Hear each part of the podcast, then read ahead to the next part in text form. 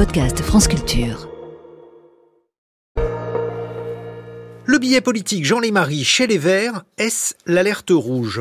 Comment répondre Comment répondre aux attaques? La question taraude les écologistes. L'heure tourne, euh, les élections approchent, les européennes en juin. L'Union glisse à droite, c'est ce que disent les sondages. L'Europe est critiquée, la politique environnementale aussi. Que défendent les écologistes L'Europe et l'environnement? Depuis que les agriculteurs manifestent, pour les écolos c'est pire. La droite et l'extrême droite les pilonnent, le Premier ministre aussi.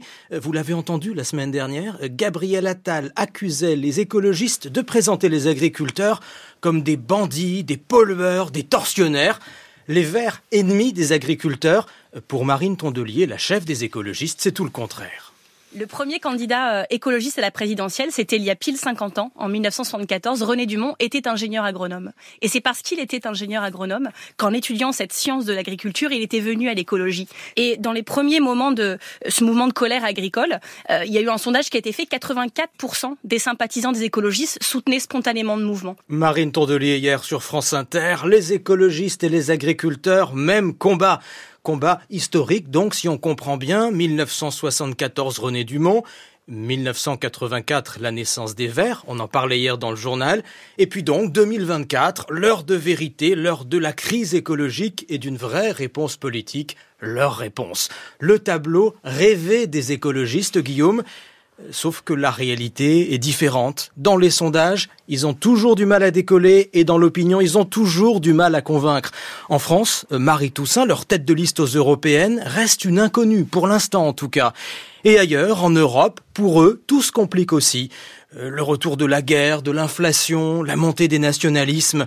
À toutes ces questions, les écologistes ont-ils des réponses? Les prochaines européennes, clairement, c'est le match de leur vie. Mais pourtant, aux dernières européennes, ils avaient le vent en poupe. Oui, en 2019, vous avez raison, une vague verte avait balayé l'Europe. En France, euh, ils avaient obtenu un bon résultat, plus de 13%. Mais chez nos voisins, la tendance était la même. Les écologistes avaient fait entrer plus de 70 députés au Parlement européen.